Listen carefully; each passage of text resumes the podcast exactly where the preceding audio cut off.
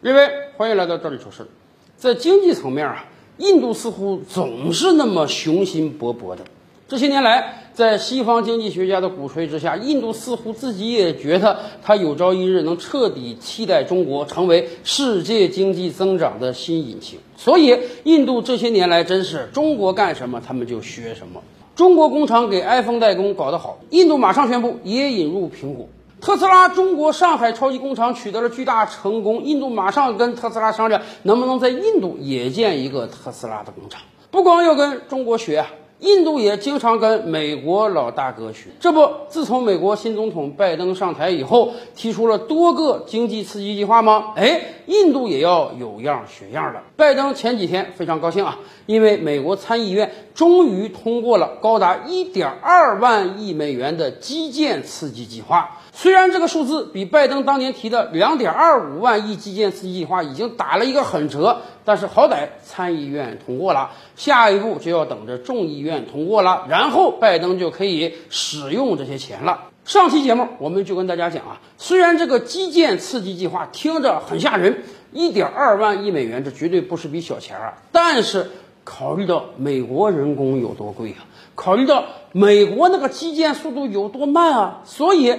拜登在报告中就讲得很清楚了，这个基建刺激计划不是新建一些道路、桥梁、铁路的，而是修桥补漏的。考虑到美国的大多数基建啊，高楼大厦也好啊，桥梁也好啊，铁路也好啊，高速公路也好啊，都是几十年前建造的，有很多都已经破败不堪了。说实话，美国那个地铁看起来真的像一个第三世界国家。所以，拜登这个钱儿主要是用来修补，而不是新建的。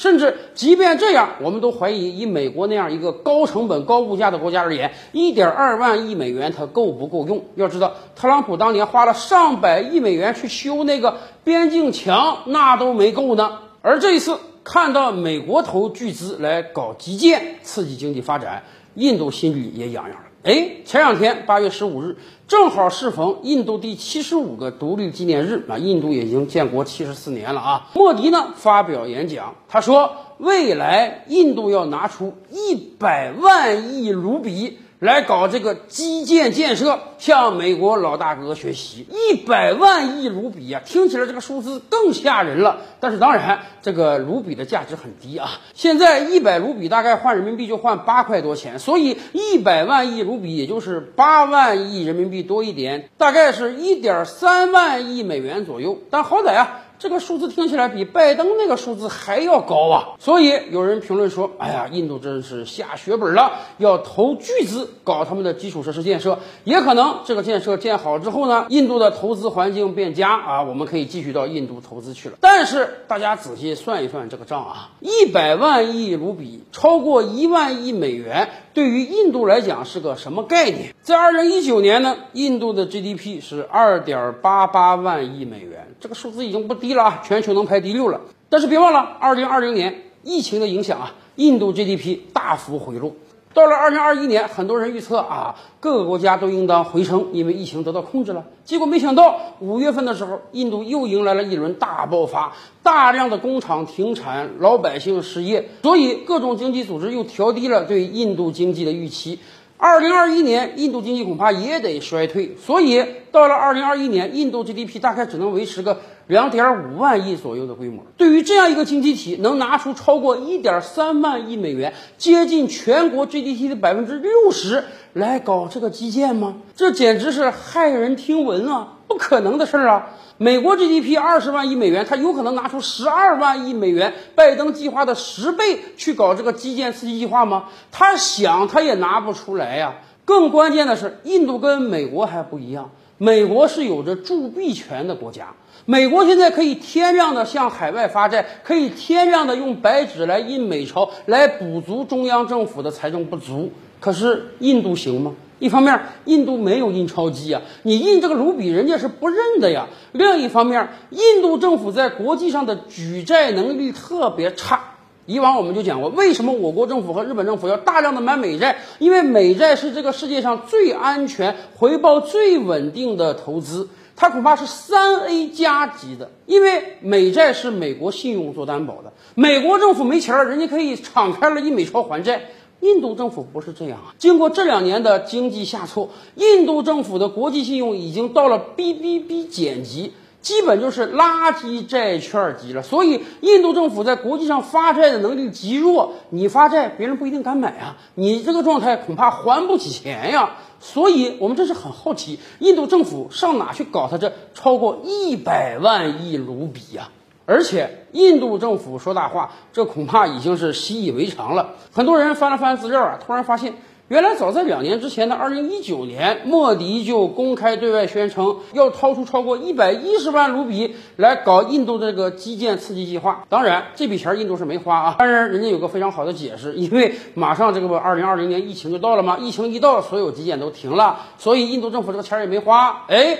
过了两年之后，到了二零二一年，印度政府觉得可能这个疫情稍微控制住了，那么我把两年前的计划重新拿出来吧，而且这次其实还削减了，只能投一百万亿卢比而已。说实话。削减之后，我们也不看好。印度政府上哪去筹措这么多资金呢？尤其是今天，印度的疫情并没有完全消散啊，只不过比五月的高峰稍微缓和了一些。很多医学专家预测，到今年十月份，印度还将迎来新一轮的病毒爆发。到那个时候，印度拿什么搞基建？更关键的是，印度政府在基建上又不是没有吃过亏。掉过坑，大概几年之前吧，大家记得吧？印度政府说他要修建印度境内的高铁，考虑到印度经济的发展啊，老百姓有这个坐高铁的需求，所以呢，印度政府准备修建一条长达几百公里的高铁。当时考虑了中国和日本两个方案，经过几轮竞争之后啊，日本企业胜出了。日本企业为了推广它的新干线，人家也真是狠下血本啊。日本政府说了，你这个印度不是没钱吗？没关系。我们可以借钱给你修自己的高铁，借钱是要有利息的呀。人家日本给的利息啊是每年百分之零点一，这简直跟白送一样，而且还款期限长达五十年。日本政府当时说了，我这条高铁啊就不指着挣钱了，我就指着打个样。将来你印度好歹有着十三四亿的人口啊，你这个高铁需求非常大，我这第一条建好了，那么未来几年我一定可以建更多的高铁。然而。就是这一番雄心壮志，让日本政府掉坑里去了。大量的资金投到印度之后，这已经几年时间了，我们没有看到印度高铁被建起来啊。当时印度人还有个规划，说到二零二二年啊，印度建国七十五周年，最好啊，这个高铁在二零二二年之前建成，作为建国纪念的一个献礼。日本人当然也想快一点啊，越快建成投产，才能越多拿到更多的项目啊。然而。现在可已经是二零二一年了啊！印度高铁现在还是连影都没有呢。也有人总结说啊，日本到印度建高铁，第一步就遭遇到了非常大的困难，那就是征地问题。这还不只是钱的问题啊！印度土地是私有的，很多高铁建设的必经之路上啊，是一块又一块人家个人私有的土地。你想征用这块地，你要跟人谈，有的时候光给钱都不好用，人家收多少钱都不愿意把这个土地给你。所以，日本在印度建高铁，第一步就遭遇到了重大的困难。到现在，这个高铁还没影呢。当然，日本政府寄希望于的未来拿到更多的订单呢，更是成了泡影。说实话，从这个意义上讲，我们真是替中国企业庆幸啊！幸亏当年咱们没有拿到这个订单。而且在这两年，即便日本企业想快，这也快不了了。疫情的影响，印度是仅次于美国疫情最严重的国家。对于印度政府来讲，疫情都控制不住，哪有什么精神去搞基础设施建设呢？所以啊，只是修一条几百公里的高铁而已，尚且困难成这样，印度政府凭什么有信心推出超过一百万亿卢比的基建刺激计划呢？